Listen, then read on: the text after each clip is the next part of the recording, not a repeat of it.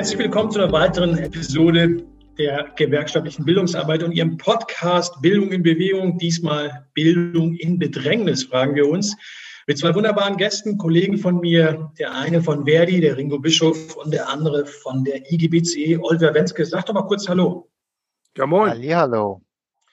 Wunderbar, dass es geklappt hat, liebe Leute. Ähm, ich freue mich. Wir arbeiten ja schon länger übergreifend zusammen im DGB-Kontext. Diesmal wollen wir uns ein bisschen mehr Zeit nehmen hier mit unserem Podcast. Wir wollen uns fragen, was macht eigentlich die Schwierigkeit in unserem Beruf aus? Wo gerät Bildung wirklich in Bedrängnis? Welchen Herausforderungen müssen wir begegnen oder sind wir schon begegnet in diesem Jahr, was noch nicht so alt ist? Aber fangen wir erstmal mit euch beiden an. Wie gesagt, toll, dass es geklappt hat. Olli, lass uns doch mal mit dir kurz anfangen. Sag uns doch mal kurz, wer du bist, was du bei der IBCE genau machst und am Ende auch, warum du das vielleicht sogar gerne machst.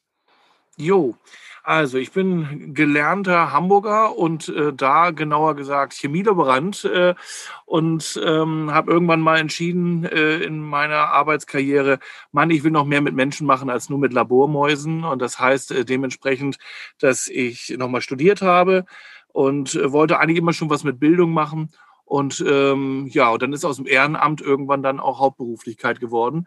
Das heißt, ich bin heute Leiter der Abteilung Bildung und wir haben drei Bildungszentren. Und da freue ich mich, sehr viel Bildungsarbeit auf den verschiedenen Ebenen von unserer Bildungs-, ja, von unserer Gewerkschaft anzubieten. Und warum machst du das gerne, das, was du machst im Bildungsbereich, sag mal? Ist ja, also, so? bitte? Ist das überhaupt so? Ja, also ich mache es sehr, sehr gerne, weil schlussendlich macht es einfach Spaß, äh, mit Menschen äh, was zu machen. Und es macht auch Spaß, äh, immer wieder, es ist ja, man wird ja nicht Gewerkschafter von Geburt an, sondern schlussendlich wird, ähnlich wie bei der Demokratie und bei den Demokraten, ist es so, dass man das erst lernen muss, warum Gewerkschaft sinnvoll ist. Das heißt, wir haben eine ganz wichtige Funktion ähm, in der Gewerkschaftsarbeit bis zum heutigen Tage und das versuchen wir auch auszufüllen. Und diese Mischung aus konzeptionellen Arbeiten, inhaltlichen Arbeiten und mit Menschen zusammen was zu machen, das ist einfach genial. Mhm, super. Dankeschön. Olli, wir vertiefen das gleich nochmal. Ringo, kommen wir zu dir. Du bist bei uns ja, aus Berlin dazugeschaltet, ne? Ich bin aus Berlin zugeschaltet und hierhin als Arbeitsmigrant gewechselt. Dann sag uns doch ein bisschen was zu deiner Arbeitsbiografie, was du machst und auch bei dir. Das, was du machst, machst du das gern? Mhm. Ich bin ähnlich wie der Olli, ein Fischkopf, aber nicht aus Hamburg, aber eine andere Hansestadt, etwas kleiner, Wismar. Äh, Vororte sind ja bei uns Schwerin, Rostock und Lübeck, so für die geografische Zuordnung. Ich bin gelernter Jugend- Auszubildendenvertreter bei der Telekom, habe da auch mit Strom zu tun gehabt, aber wie ich immer so schön sage, das war reichlich gefährlich. Also habe ich mich der Gewerkschaftsarbeit gewidmet schon damals praktisch in drei Hauptfeldern unterwegs. Einmal so die ganze Frage rund um Kampf der Nazis, was glaube ich auch für Gewerkschafter und Gewerkschafterinnen ein wichtiger Aspekt ist. Die Tarifarbeit natürlich und ganz, ganz wesentlich bei mir schon von Anfang an die Bildungsarbeit, so dass es mich dann auch nach vielen, vielen Jahren in der Jugendarbeit, die ich sehr, sehr genossen habe und auch die Zeit bei den Sparkassen in der sogenannten Fachbereichsarbeit bei uns, dann letztendlich wieder in der Bildungsarbeit auch gelandet bin. Jetzt als Bereichsleiter für den Bereich Ansprache, Aktivierung, Bildungsarbeit, praktisch so aus der Ecke gedacht. Es beginnt mit einem ersten Kontakt, man unterhält sich. Das Ziel ist es, Aktive zu finden, Aktive zu gewinnen. und die Basis dafür bildet ja bekanntlich die Bildungsarbeit. Mhm. Danke dir, Ringo. Du sag mal, bei dir, du hast deinen Titel auch gerade erwähnt. Ne? Du bist nicht nur Bereichsleiter Bildungsarbeit, so wie Oliver und ich, oder gewerkschaftliche Bildungsarbeit bei mir in der Metall, wie es bei uns heißt. Bei dir schwingt ja noch was anderes mit Ansprache, Aktivierung und Bildungsarbeit. Und ich glaube, das heißt noch nicht so lange so. Erzähl doch mal ganz kurz, seit wann heißt das so und was verbirgt sich hinter diesem doch längeren Titel? Mhm. Ja, das ist tatsächlich eine ganz neue Bereichsbezeichnung. Erst seit Ende letzten Jahres äh, befindet sich dieser Bereich in einer neuen Struktur im Aufbau. Wir haben, äh, ich sag mal, die Idee, ähm, Bildungsarbeit vom Betrieb her gedacht, nochmal uns angeschaut. Das ist ja kein neuer Spruch. Ich kenne den auch aus unseren Austauschen, die wir miteinander hatten. Bildungsarbeit vom Betrieb her denken. Und in diesem Kontext gab es dann auch ähm, aus dem Veränderungsprozess, den wir in Verdi in, insgesamt bewegen, stärker auf die Betriebsarbeit, auf die Arbeitswelt orientiert, unsere Gesamtarbeit auszurichten, gab es auch die Idee, ähm, die Frage von klassischer Betriebsarbeit, die tarifbezogene, kampagnenorientierte Arbeit und die Bildungsarbeit stärker miteinander zu verzahnen, ähm, optimal aufeinander abzustimmen, weil ja gerade der Austausch von Menschen, die aus unterschiedlichen Kontexten zusammenkommen und feststellen, eigentlich haben wir dieselbe Idee, dasselbe Problem, vielleicht auch zusammen eine bessere Lösung. Das ist Kerngeschäft von Bildungsarbeit. Und ja, ja so war dann irgendwann die Idee geboren. Danke dir, danke dir. Oliver, lass uns zu dir zurückkommen. Du bist, glaube ich, hier Dienstältester bei uns hier. Ich mache das hier erst knapp mehr als ein Jahr. Ringo, wie lange bist du bereits leider schon für? Knapp für fünf Bild? Jahre. Knapp fünf Jahre. Und Oliver, glaube ich, knapp über zehn. Ja, weiß ich gar nicht. Gefühlt wahrscheinlich 200 Jahre. Also dadurch, dass ich schon viele ähm, verschiedene Bildungsfunktionen inne hatte, also von der ehrenamtlichen Referenten im Jugendbereich und Erwachsenenbereich dann irgendwann haben wir unsere Bildungs GmbH aufgebaut, die ich dann mit äh, da eben aufbauen durfte. Das heißt, da machen wir alle unsere arbeitgeberfinanzierten Seminare seit 2005 äh, ähm, äh, lassen wir dort laufen äh, und äh, habe dann irgendwann auch, wie gesagt, in der Abteilung Bildung unter anderem gearbeitet, aber auch viel diese Erschließungsarbeit gemacht im Pharmabereich, was Ringo gerade beschreibt. Und ich glaube, das ist übrigens auch ein sehr richtiger und wichtiger Schritt, den da die Verdi gemacht hat. Also ähm, Bildung spielt immer stärker und sollte eine eine Rolle spielen, äh, neue Interessengruppen und auch neue Arbeitnehmergruppen überhaupt anzusprechen. Und das können wir, glaube ich, auch besonders gut. Und die Gefahr besteht, glaube ich, in der Bildungsarbeit immer drin, äh, dass wir alle nur das, was wir Tolles haben, miteinander teilen und dann keine anderen da reinlassen. Und das wäre natürlich fatal. Also wir sind eigentlich diejenigen, die immer wieder mit neuen Formaten und Angeboten äh, ähm, ja, Menschen für die Gewerkschaft gewinnen sollten. Und insoweit ist das nur ein konsequenter Schritt um das ganz klar zu sagen. Das heißt, wir versuchen das in der Form eigentlich auch immer mehr. Mhm. Ich bin ja selbst seit 15 äh, Jahren hauptamtlich, war bei Verdi, bei Verdi angefangen vor langer, langer Zeit und dann zur E Metall gewechselt und bin jetzt seit erst, wie gesagt, knapp ein bisschen mehr als einem Jahr in der Bildungsarbeit. Und bei mir war dieses Jahr vor allem von Veränderungen geprägt. Ne? Ich habe drei Monate Normalbetrieb erlebt, in Anführungsstrichen, und dann gleich in die Corona-Situation rein. Mit euch beiden, die ja schon ein bisschen länger dabei sind, wenn ihr zurückblickt, auf das, was vielleicht auch vor Corona war. Über Corona werden wir auch gleich nochmal sprechen. Was würdet ihr sagen, hat sich am meisten verändert über die vergangenen Jahre äh, im gewerkschaftlichen Bildungskontext? Wo würdet ihr sagen, ähm, äh, lässt sich vielleicht sogar total nachvollziehen, wie sich Strukturen verändert haben oder Ansätze oder Konzepte oder sonst was. Was, was fällt euch da äh, spontan in, in, den Kopf? Ringo, lass uns mal mit dir anfangen. Ja, ich habe so zwei Sachen da im Kopf. Das eine ist, wir können auch anders und das zweite ist, es geht sogar schneller.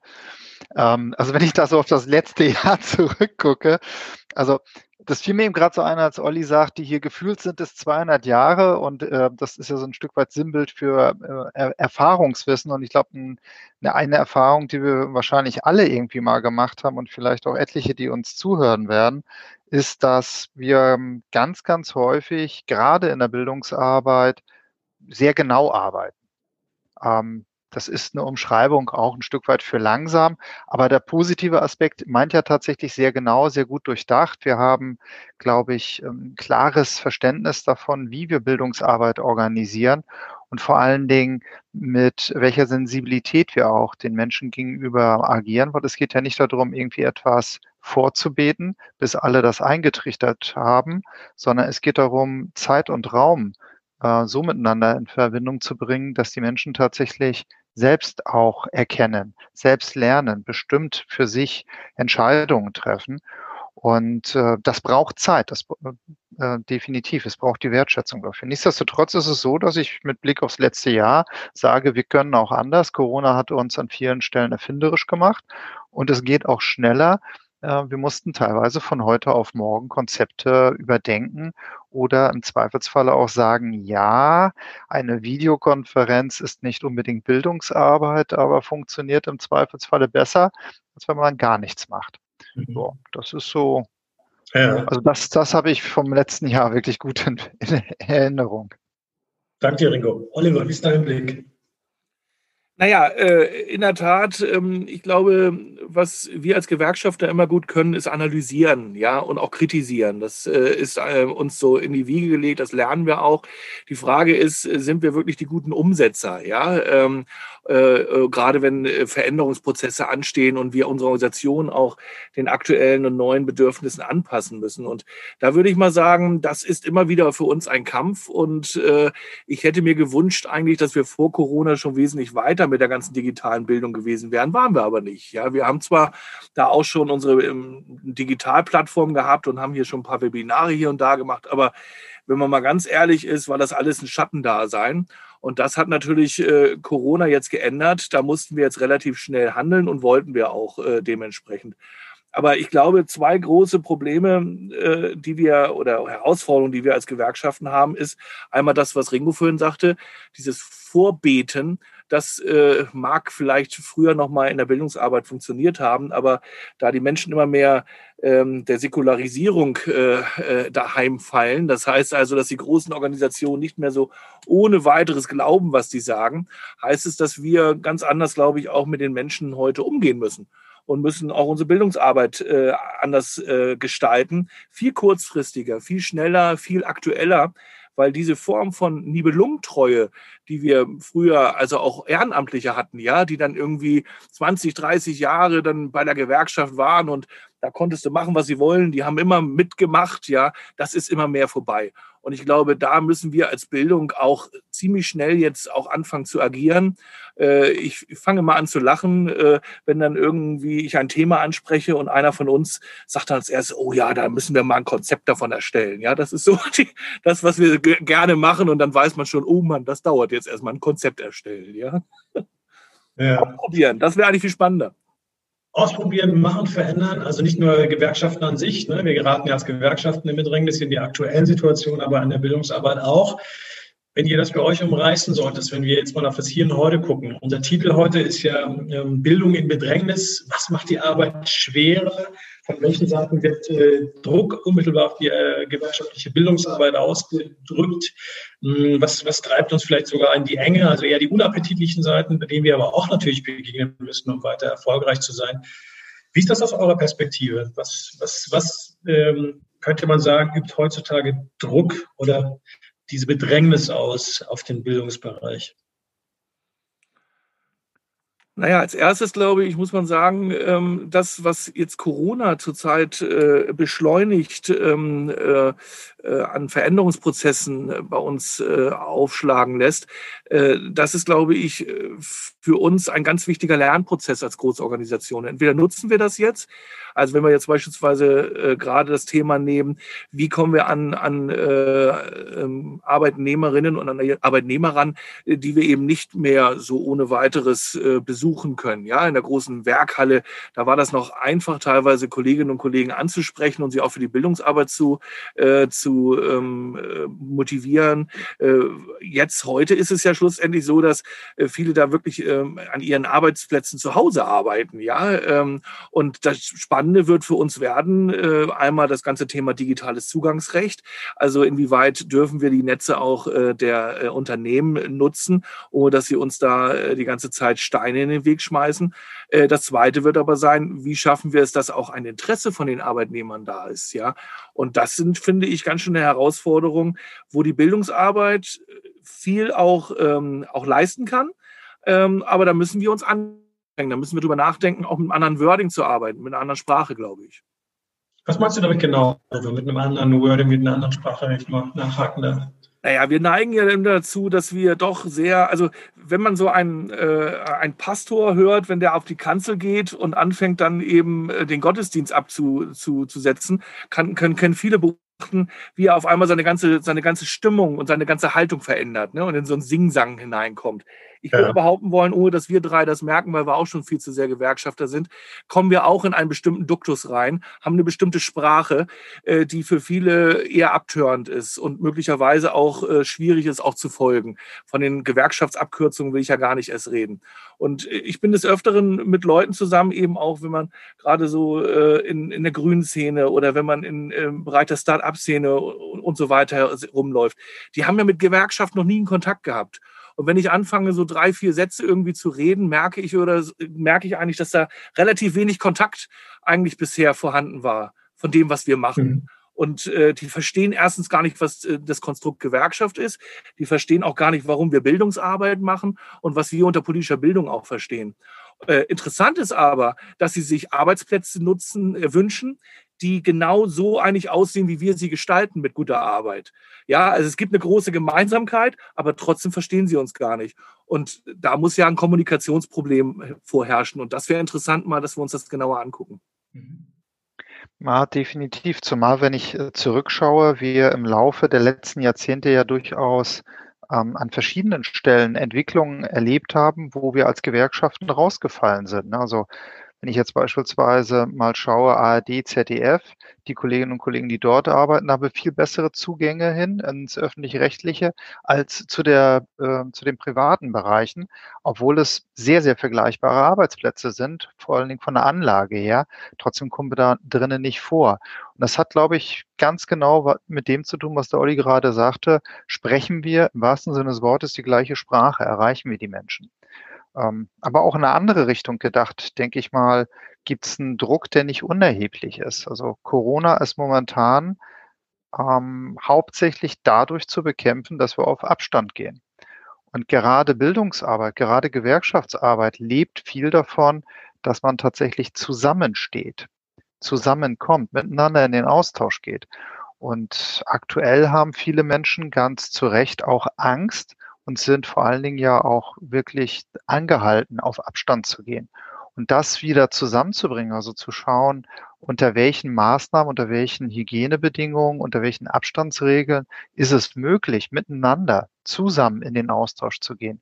Vor allen Dingen auch nach dem Teil, was sich Bildungsarbeit nennt, formal gesehen. Also außerhalb des Seminars, am Abend Gedanken weiter zu vertiefen, Erfahrungswissen miteinander auszutauschen, vielleicht auch sich anzufreunden. Das gehört ja alles mit zur Bildungsarbeit dazu. Das wird eine Herausforderung sein, dies so zu organisieren, dass es erstens sicher ist und zweitens, dass es auch angenommen werden wird wieder. Aber ihr habt, äh, Ringo, gerade unter den Bedingungen, ne, die, die wir jetzt gerade beschreiben, wenn wir sozusagen von den Corona-Rahmenbedingungen ausgehen, trotzdem es geschafft, eine erfolgreiche Tarifrunde im öffentlichen Dienst hinzulegen im Oktober. Ähm, und wart da mitgliederwirksam unterwegs und wart ja auch mit neuen Bildungsformaten unterwegs. Also ich glaube, es ist schon auch möglich, auch wenn nicht alles möglich ist. Ne? Wir müssen auf Distanz gehen. Wir, wir, wir drei gerade und andere Kolleginnen und Kollegen müssen alle paar Wochen überlegen, ob das Bildungszentrum eröffnen kann oder wieder zugemacht werden muss, wie man die Hygienekonzepte vielleicht nochmal ein bisschen verbessert nach oben hin. Da geraten wir schon nochmal von vielen Seiten, glaube ich, unter Druck. Aber beweisen ja auch jeden Tag, glaube ich, ein Stück weit, dass es schon auch geht unter schwierigen Bedingungen. Ich will nochmal vielleicht auf was anderes gucken, was, was, was ein Thema, was wir auch vor kurzem im DGB-Kontext diskutiert haben. Erinnert euch vor ein paar Tagen, da haben wir ja auch mal geguckt, ähm, wie geraten wir noch in Bedrängnis, also von den Rechten beispielsweise, die in unserem Kontext nicht überall in die Betriebe reingekommen sind, aber schon durch die letzte Betriebsratswahl schon auf den Fuß, würde ich jetzt mal sagen, in die Tür bekommen haben, sprichwörtlich. Und jetzt gehen wir ja auf die nächste Betriebsratswahl und bereiten uns daher auch vor mit entsprechenden Konzepten, mit Überlegungen, ähm, wie können wir denn die Kolleginnen und Kollegen schnell mit Qualifizierung, mit Bildung an uns binden, damit wir mit denen weitermachen können? Wie, wie nehmt ihr das äh, Thema Rechte im Betrieb wahr? Ist das bei euch eine, eine große Herausforderung? Geraten wir da auch unter Druck? Oder ist das eher so, dass ihr sagt, das ist bei euch, bei Verdi und bei der IBCE vielleicht sogar eher so ein Randphänomen oder so, ein, so eine Herausforderung, der ihr jetzt nicht tagtäglich begegnet? Im Gegenteil, das ist eine alltägliche Begegnung. Also das ist, glaube ich, bei Verdi nicht anders als in jeder anderen Gewerkschaft, als bei der Metall, bei BCE. Ähm, einfach aus der, also wir sind, wir sind ja alles nur eine Schnittmenge aus der Gesellschaft heraus. Und im Zweifelsfall ist es vielleicht sogar so, dass unsere Kultur, sich miteinander auszutauschen, in den Diskurs zu gehen, durchaus das eine oder andere sogar befördert. Und das heißt im Zweifelsfalle auch auf der Ebene Meinungsvielfalt, auch Meinungen, die ich vielleicht nicht richtig finde, die ich äh, dezidiert ablehne oder wo wir als Organisation wirklich sagen halt, nein, das geht nicht. Und ich habe das tatsächlich in der jüngeren Vergangenheit sowohl auf der Ebene der Teilnehmenden, so nach dem Motto, das wird man doch mal sagen dürfen, Ähm, und hier, was, was hast du gegen alternative Fakten? Ähm, was, was spricht denn dagegen und überhaupt, warum nimmst du beispielsweise die AfD hier raus? Sie sind doch ganz demokratisch gewählt worden. Das sind äh, Themen, die ich in vielen Seminaren habe, ähm, durchaus auch mit, mit Menschen, die ja selbst im ihrem betrieblichen Kontext als Betriebsrat, als Personalrat oder ähnliches unterwegs sind und eigentlich von der gefühlten ähm, Temperatur her anders sensibilisiert sein sollten. Ist aber häufig nicht so. Wir haben auch manchmal äh, Teamende, die mit der Situation überfordert sind und sagen, ich weiß nicht, wie ich argumentieren soll oder erklär mir doch mal bitte, was daran falsch ist. Ich sehe da gar keinen Unterschied. So, und das sind erstmal Situationen, mit denen wir uns auseinandersetzen müssen. Das, das gehört einfach mit dazu. Und ja, ob da eine direkte Gefahr hintersteht, ja und nein. Also ich glaube, das Falscheste, was wir machen können, ist es einfach zu ignorieren. Aber richtig ist es definitiv nicht, wenn wir es hofieren. Also müssen genau gucken, was wir damit machen, wo wir damit etwas machen und vor allen Dingen, wie wir den Menschen den Rücken stärken. Ich glaube, ein gutes Mittel ist immer, nachzufragen und Nein zu sagen. Also nein, ich glaube dir nicht. Nein, das ist falsch. Und beweis doch bitte mal, woher das Ganze kommt. Sag mir deine Quelle. Mhm.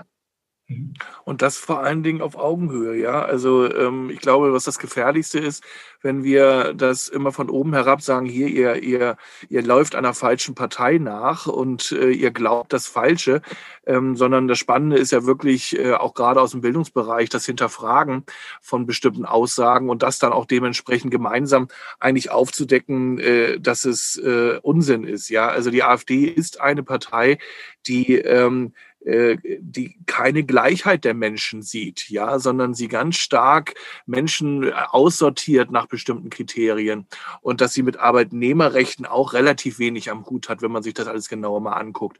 Und das heißt, äh, dementsprechend ähm, ist da natürlich auch eine Rattenfängerei dabei, ähm, die aus, aus einer Situation heraus entsteht, äh, die ganz viel mit Unsicherheit zu tun hat. Und diese Unsicherheit wird ja eher zunehmen äh, mit der ganzen Transformation was die Frage des Klimas angeht, was äh, auch die weiteren ähm, äh, Veränderungen mit der Digitalisierung angeht. Und wenn wir uns nicht als Gesprächspartner da auch anbieten, wo man genau solche Unsicherheiten diskutieren kann, wo man sich auch wieder orientieren kann, ähm, dann werden die woanders hingehen. Und ich rede jetzt, wie gesagt, nicht von den Funktionären. Das ist nochmal eine ganz andere Problematik. Ja, ich rede wirklich von den ganzen normalen Kolleginnen und Kollegen, wo sie wirklich mhm. ihre Ängste, ihre Sorgen äh, und, und auch ihre Kritik gegen herrschende äh, politische Situation auch aussprechen können. Und wenn wir das alles immer versuchen äh, zu negieren und zu sagen, nee, nee, das hat schon alles einen, Plan, du hast es nur noch nicht verstanden, dann halte ich das für problematisch. Und ich glaube, das ist auch unsere Herausforderung momentan, da wesentlich offener auch äh, zu agieren und äh, die Menschen davon zu überzeugen, ähm, äh, dass äh, es nicht Sinn macht, solche, äh, solche Wutparteien, solche Protestparteien zu wählen. Mhm. Danke. Ähm, ich würde nochmal über einen anderen äh, Schwerpunkt unserer Bildungsarbeit mit euch gerne sprechen wollen und eure Meinung dazu hören und mich dazu austauschen. Es ist vorhin schon kurz gefallen, Oliver, ich glaube, du hast das gesagt, kurz mit dem Schub des Digitalen unter Corona-Bedingungen. Also wir merken natürlich, dass die ganze Corona-Situation unglaublichen Druck auf unsere Bildungsarbeit ähm, macht. Also das physische Treffen, das Vermitteln von, ähm, von Informationen, aber auch das gemeinsame Lernen bis hin, man muss das wirklich auch sagen, bis zu Mindereinnahmen, die uns äh, begegnen in den Bildungszentren und überhaupt in unserer Bildungsarbeit regional und zentral. Und gleichzeitig ist Corona ohne den digitalen Schub ja gar nicht zu denken. Mit zwei Kollegen von mir, dem Guido Brombach, der uns auch in dieser Episode wieder äh, konzeptionell und technisch unterstützt, und dem Sokyong Lee äh, aus unserem Funktionsbereich, haben wir uns vor kurzem in einem Podcast gefragt, digitale Bildung, Segen oder Fluch, so zugespitzt. Wie seht ihr das? Digitale Bildung, Lernen im digitalen Raum, Segen oder Fluch? Also Segen. Also ich würde ganz schnell sagen, bevor Ringo antworten kann, hey, Segen. Also, weil ich äh, muss ganz ehrlich sagen, natürlich bleibt die Präsenzbildung äh, das A und O für uns, äh, der, der persönliche Kontakt, äh, die Bindung mit Menschen aufzubauen. Und äh, also insoweit sind wir alle, glaube ich, froh, wenn unsere Bildungszentren, unsere Bildungsarbeit wieder in ganz normaler Form auch läuft. Aber die digitale Bildung ist ein ganz wichtiger äh, Faktor, äh, um zusätzlich Menschen zu gewinnen. Ich kann das an einem Beispiel mich äh, deutlich machen. Wir haben mit unseren äh, Webseminaren jetzt in den letzten Monaten wesentlich mehr Frauen beispielsweise ähm, äh, äh, auf unsere Veranstaltung äh, bekommen und haben auch mittlerweile auch Interviews dazu gemacht, wie das eigentlich kommt. Und klar, wir wissen alle, dass die Corona-Zeit, äh, die Belastung, äh, was äh, Hausarbeit, was Kindererziehung, Homeschooling angeht, insbesondere auch bei Frauen eben liegen bleibt. Das heißt also dementsprechend, sie sind wieder einer stärkeren Belastung ausgesetzt und sie gucken ganz genau, welchen Bildungsveranstaltungen sie wirklich folgen können und welchen nicht, wie sie das in ihr Leben reinkriegen.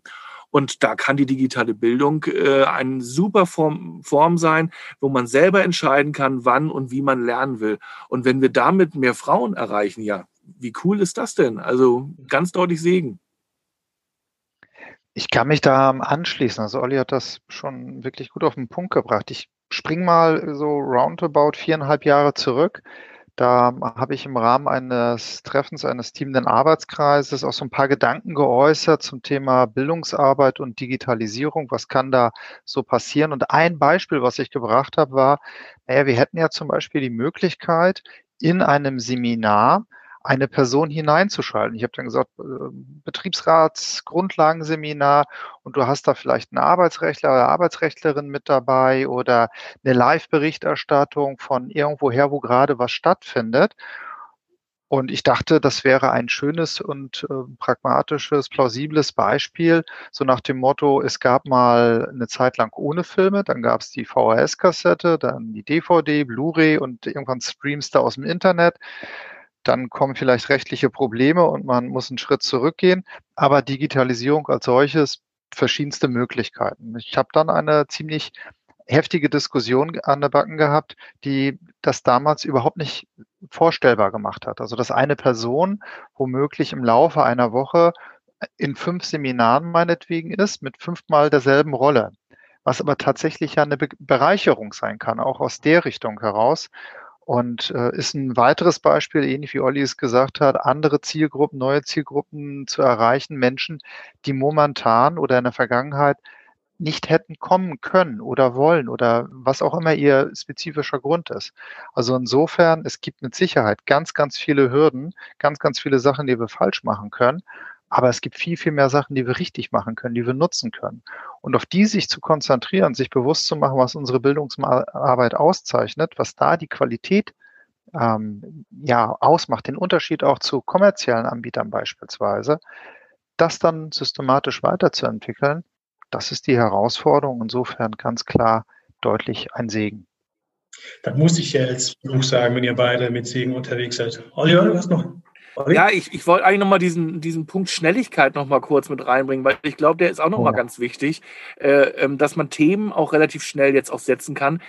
Wir, wir planen ja jetzt seit August letzten Jahres die Bildungsarbeit für 2022 auf Bundesebene. Was für ein verrückter Kram. Ja, eineinhalb Jahre vorher versuchen wir in irgendeiner Weise herauszukugeln, zu, äh, was da wohl die wichtigen Themen sein werden. Und das machen wir mit dem Webseminar natürlich mittlerweile jetzt ganz anders. Äh, und da sind wir auch manchmal mutiger, ja. Und ich glaube, ähm, solche aktuellen Sachen zu machen, das ist auch mit der digitalen Bildung wesentlich einfacher. Ja. Beteiligung. Beteiligung ist ein, ist ein Thema, was viel, viel einfacher, viel schneller zu realisieren ist. Ne? Also nicht nur das vorhin mal kurz reinschalten Beispiel, sondern auch Menschen äh, zusammenzubringen, die tatsächlich hybrid miteinander dann ein Seminar bestreiten. Also, ja, also ich, ja. Ich, ich, ich, teile alle eure Punkte und bin, äh, bin dabei bei dem Segen, aber will doch noch mal ein bisschen was aus der Fluchecke rausholen, damit wir das alles nicht jetzt zu schön malen. Und wie gesagt, bin ich gespannt. Genau, inhaltlich bin ich bei euch. Also ich würde mal sagen, das eine, aber das, das kann man jetzt sozusagen der digitalen Bildung, äh, dem Bild, der, dem Lernen im digitalen Raum nicht, äh, nicht vorwerfen, ist, dass es in einem Negativszenario passiert ist. Wir waren offensichtlich als Gewerkschaften nicht mutig genug, das vorher, Ringo, dein Beispiel war ja jetzt gerade mit dem vier, fünf Jahre zurückgeblickt, sprach Herr Bende, dass wir nicht von alleine darauf gekommen sind, das auf größere Füße zu stellen und selber so einen Schub zu machen, sondern genau genommen mit vielen Teilen der Gesellschaft Corona-Situation erst gebraucht haben, eine Pandemie erst kommen muss, damit wir so einen wahnsinnigen Schritt nach vorn gehen. Und ich meine, wir haben trotzdem hier und da rumexperimentiert in der Gewerkschaftswelt, auch ein bisschen in der Bildungswelt, denke ich auch aber weitem nicht das, was wir jetzt erleben. Und die ganzen Vorzüge, äh, jünger, weibliche, aber auch zum Beispiel in strukturschwachen Regionen und strukturschwach meine ich jetzt im Sinne von Gewerkschaftsbezug. Also wir haben bei uns festgestellt, dass wir zum Teil Unternehmen erreichen, die normalerweise keinen unmittelbaren Draht zur Geschäftsstelle haben und trotzdem einen Betriebsrat haben, mit dem man nichts zu tun hat, aber der meldet sich jetzt und hat Fragen und mit dem kann man ins Gespräch gehen und da weiterarbeiten.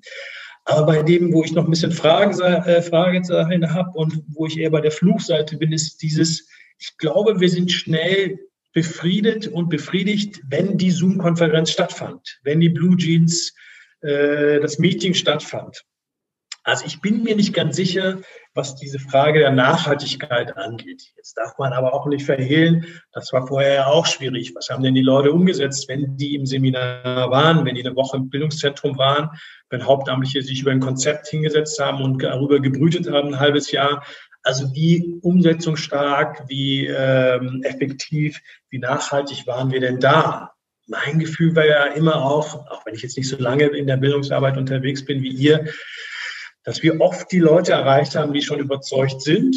Und das ist jetzt die große Chance. Wir können jetzt auch Leute erreichen, die noch nicht so nah bei uns sind, aber wir müssen es, glaube ich, noch, noch ein bisschen stärker beweisen. Aber wir haben ja auch erst ein Jahr diese Situation und ich glaube, das, das Dümmste, was wir machen könnten, alles zusammen, völlig egal, in welcher Gewerkschaft ist, sobald das alles wieder gesundheitspolitisch ein bisschen besser aussieht, was wir alle hoffen, die ganzen Erfahrungen, die wir gemacht haben, wieder eine Schublade damit und dann mal abwarten, bis wir das zu irgendeinem Digitalkongress oder so brauchen, aber nicht im Alltag einzusetzen. Und da bin ich, das wären so ein bisschen die Fluchseiten, wo ich sage, wir haben noch nicht so viel dazugelernt, Nachhaltigkeit mal gucken. Und ich glaube, wir sind schnell bei dem abgehakt.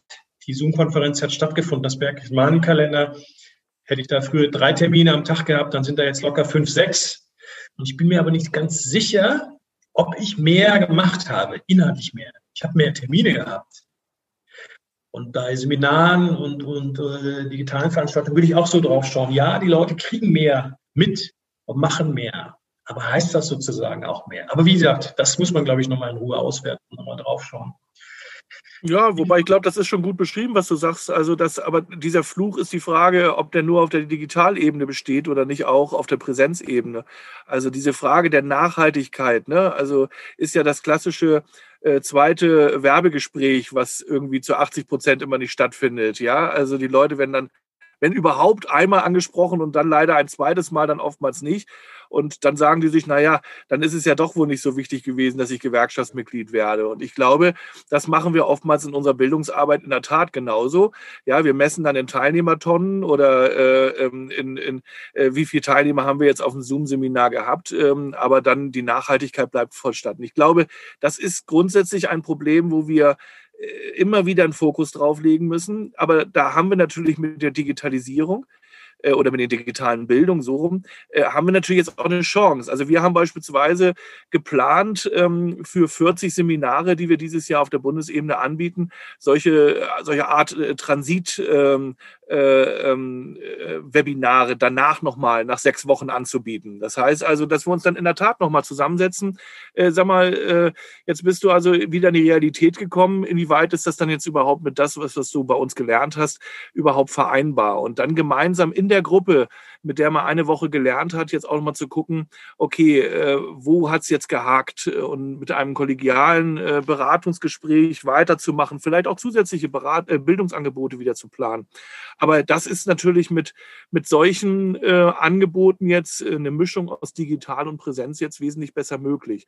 Also ohne, dass ich jetzt, wie gesagt, äh, in die absolute ähm, Euphorie steigen will. Ja, also Bindungsarbeit bleibt weiterhin natürlich schwierig digital digital geht. Haben wir auch jetzt mittlerweile schon hingekriegt, dass Leute sich das erste Mal im Internet treffen äh, und dann auch eine Woche zusammenarbeiten und dann auch eine erste Bindung aufgebaut haben. Aber die ist natürlich lange nicht so intensiv, als wenn man mal einen längeren Abend in der Kneipe verbringt miteinander. Da ist sie schon wieder, die Kneipe, ja. ja. Ohne, ohne die geht es offensichtlich. Ja, Ringo? Ja, ohne die Kneipe geht es definitiv nicht. Und, und bezogen auf die Krise, die wir gerade erleben, ist es ja tatsächlich so, dass wir ähm, auf der einen Seite die Gefahr im Blick behalten müssen, aber auf der anderen Seite auch die Chance nutzen. Und Olli hat da ja ein schönes Beispiel für gebracht, schneller zu werden, also schneller in den Austausch zu kommen, vielleicht kürzer, also indem es tatsächlich nicht gleich zu einem Seminar geht, egal in welchem Format, sondern erstmal in eine zwei- oder dreistündige Zoom-Konferenz. Man nähert sich einem Thema, man tauscht sich aus und hat vielleicht dann tatsächlich die gemeinschaftliche Erkenntnis, hey, da steckt viel mehr drinne. Es müssen tatsächlich bei uns Leute aus dem Gremium oder wir komplett als Gremium zum Seminar. Und das andere halt im Nachgang, vor allen Dingen auch vernetzt im Kontakt bleiben. Da lässt sich vieles leichter denken, vieles einfacher denken als das, was wir in der jüngeren Vergangenheit schaffen konnten, weil es ist alles unglaublich schnelllebig geworden an ganz vielen, vielen Stellen. Und die Menschen messen auch ihre Beteiligung daran oder wo sie sich einklinken, wo sie aktiv werden, ob es für sie nutzbringend ist.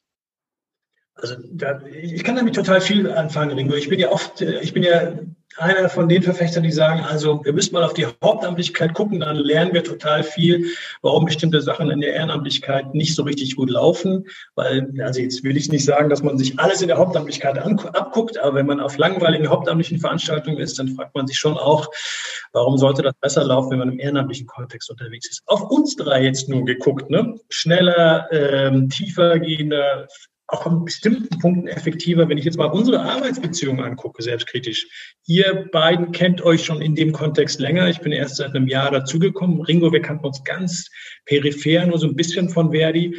Aber ich würde mal sagen, ohne Corona, ohne Digitalisierung wäre nach einem Jahr Zusammenarbeit das, was wir jetzt an Austausch und an Vernetzung und Informationen teilten in diesem kurzen Jahr normalerweise auch gar nicht möglich gewesen. Wir hätten uns einmal im Jahr oder zweimal im Jahr vielleicht auf äh, irgendwelchen DGB-Veranstaltungen getroffen und bis man dann überhaupt die Offenheit gehabt hätte, über Themen zu sprechen und sich so auszutauschen. Also das, da mache ich mal ein paar Fragezeichen, weil ich das schon auch so kenne, dass man in der alten Welt schon auch erstmal vier, fünf Konferenzen miteinander gebraucht hat, äh, um da nochmal zu gucken, vor allem gewerkschaftsübergreifend. Und ich glaube jetzt ein bisschen spüren schon auch zu können, dass sich das unmittelbar auf unsere Arbeit ausgewirkt hat. Äh, korrigiert mich, wenn ihr einen anderen Blick darauf habt der sagt, du, das, das hat jetzt einfach mit dem Charme zu tun, und der Chemie, die hier zwischen uns dreien herrscht, dann gebe ich mich damit auch zufrieden. Ja, ich, ich glaube eher, dass es das ist, äh, Jonas, äh, ehrlich gesagt. Also, weil ich, weil ich sage ganz ehrlich, ähm, ähm, dann hätten wir Telefon und E-Mail gehabt und so. Also, ich, äh, ne, wir haben ja auch nicht vor Corona hinterm Mond gelebt. Ne? Also, das, das hätte schon äh, alles, äh, glaube ich, irgendwie auch funktioniert. Ähm, Insoweit sollte man da, glaube ich, jetzt nicht zu euphorisch sein. Ähm, aber was natürlich einfach nochmal für mich ganz wichtig ist, wir machen diese Woche eine Arbeitstagung Bildung, die machen wir auch einmal im Jahr, jetzt natürlich rein digital dieses Jahr und werden uns insbesondere mit dem größten politischen Weiterbildner nochmal etwas stärker beschäftigen, nämlich dem Internet an sich. Und äh, das Interessante an der ganzen Geschichte ist, inwieweit wir dann überhaupt äh, in diesem Internet vorkommen, ja, äh, als Gewerkschaften. Und da muss man ja leider sagen, dass wir äh, ähm, vielleicht in bestimmten Bereichen Riesen sind. Äh, Im Internet sind wir Zwerge, aber, aber ziemlich große Zwerge, ja. ähm, oder kleine, naja, wie auch immer. Und ähm, äh, das Verrückte ist, glaube ich, ähm, ich, ich werde auch immer gefragt, jetzt ist nach Corona alles anders und jetzt müssen wir irgendwie unsere Bildungsarbeit ganz anders machen. Ich glaube, dass wir noch einen ganz schön weiten Weg in der digitalen Bildung äh, zu bestreiten haben. Äh, und das ist bei mir, wird das immer deutlich, wenn ich eben angucke, wie weit wir beim Internet überhaupt eine Rolle spielen und wo sich die Leute mittlerweile eben auch politisch äh, orientieren und organisieren. Und darüber würde ich gerne nochmal wesentlich weiter in den kommenden Monaten und Jahren äh, äh, nicht nur nachdenken, sondern auch äh, agieren wollen. Mhm. Ja, mir ist gerade so durch den Kopf gegangen, Jonas dazu sagt, dass die Chemie stimmt. Da dachte ich mir, das Metall passt und unsere Interessen sind vereint. kein besonders gutes Wortspiel. Aber das, was tatsächlich, äh, finde ich, das gut auf den Punkt bringt. Also wir sind schneller zusammengekommen durch Corona in den Austausch und haben Sachen, haben, haben das, was uns als Organisation wie als Menschen austausch, äh, auszeichnet, nämlich äh, die Solidarität untereinander, das gemeinschaftliche Interessen, weil wir sind immer noch in der Abteilung Weltverbesserung ja auch zusammen unterwegs. Und das geht besser, wenn wir es zusammen machen. Und wir, das, was wir sehr schnell hinbekommen haben, ist darauf zu schauen, was uns verbindet, also in den Austausch zu gehen. Nicht zu gucken, wo könnten wir uns jetzt streiten oder wo äh, differenzieren wir uns auseinander, sondern was machen wir zusammen? Wo sind wir gemeinschaftlich einfach besser? Und insofern stimmt die Chemie. Das freut mich, Leute, das freut mich. Auch wenn Oliver mich ein bisschen gebremst hat in meinem äh, Enthusiasmus, aber das ist noch gut, naja. zumindest unterwegs. Ja? Wir sind natürlich auch eine Schicksalsgemeinschaft, ne, muss man auch ganz ehrlich sagen. Wir haben da ja alle irgendwie äh, Mitte März gehangen und dachten, scheiße, unsere Bildungszentren müssten jetzt geschlossen werden. Was machen wir denn nun? Und das hat natürlich, und insoweit revidiere ich mich jetzt wieder ein bisschen und komme jetzt zu dir hingerobbt, ja, äh, um die Gemeinschaft auch ein Stück weit zu zelebrieren. Das hat uns natürlich auch ein Stück weit, äh, glaube ich, in der Tat auch äh, nochmal besonders geprägt, ja, äh, drüber nachzudenken, Mist, äh, an was müssen wir jetzt alles denken den den Hygieneplänen und so weiter. Das war ja wirklich ein Wahnsinn von Arbeit äh, und auch Unsicherheit. Äh, wann dürfen wir wieder öffnen, wann nicht? Wir sind mittendrin in dieser ganzen Problematik. Und ähm, das hat natürlich auch nochmal zu viel Austausch äh, geführt. Hast ja recht. Ein bisschen ja, und, schon. Und ganz, ganz, pragmatisch, ne? Also tatsächlich, der eine hat irgendwie was rausgefunden oder aufbereitet und der nächste hat gesagt, wunderbar, ich mache damit weiter und es wurde zurückgespiegelt. Ja. Ja. Ist toll. Ich finde das toll.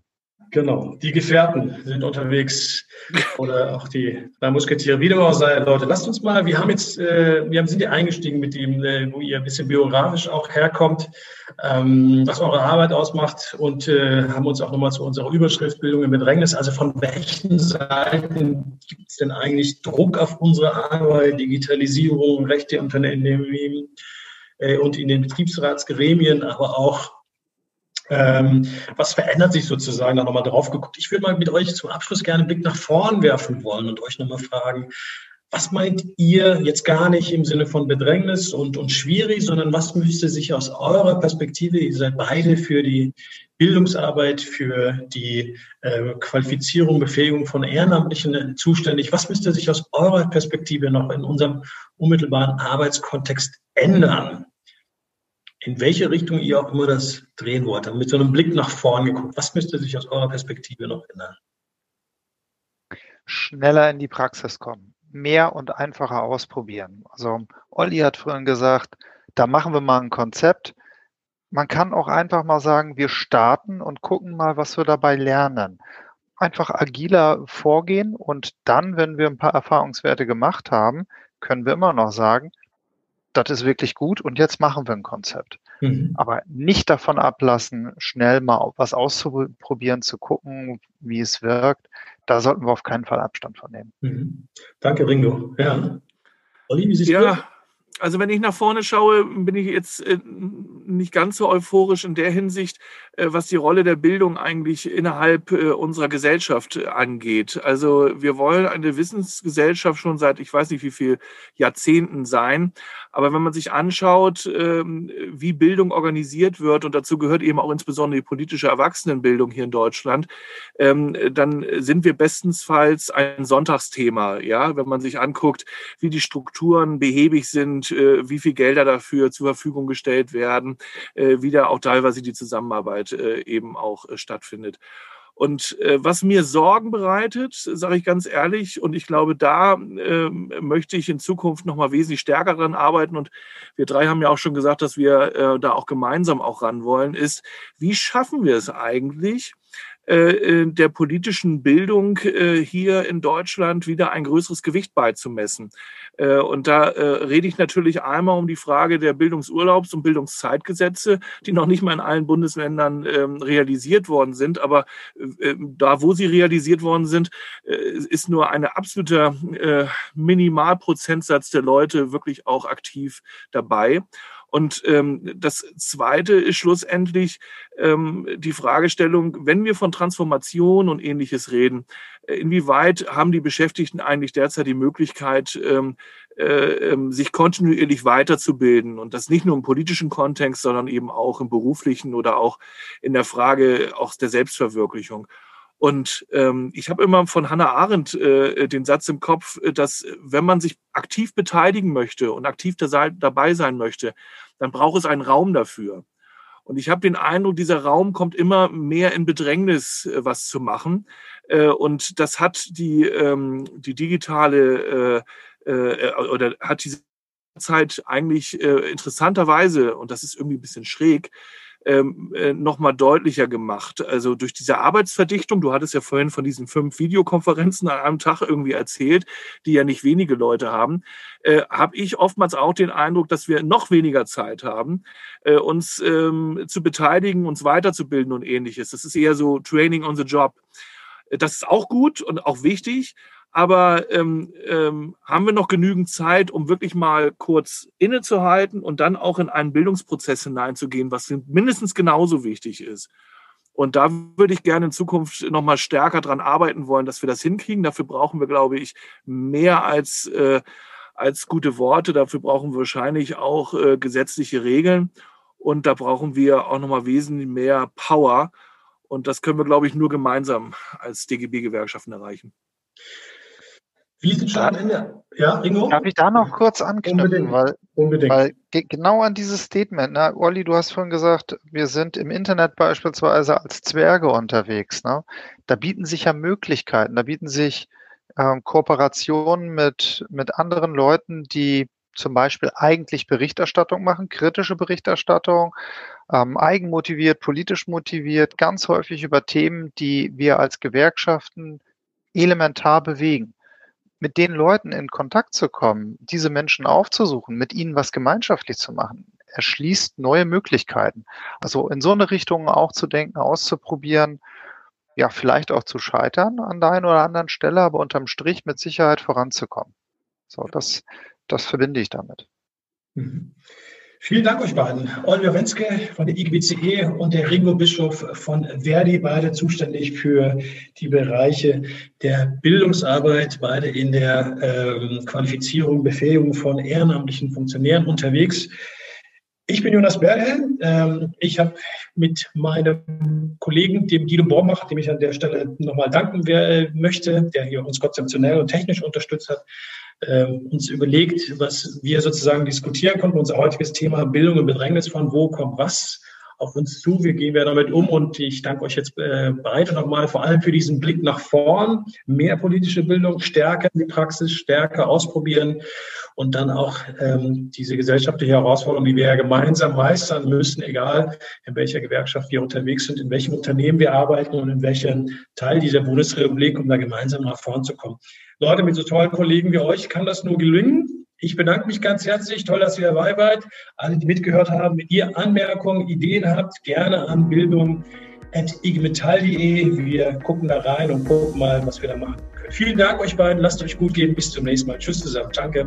Vielen Dank. Ciao und bis bald. Ciao.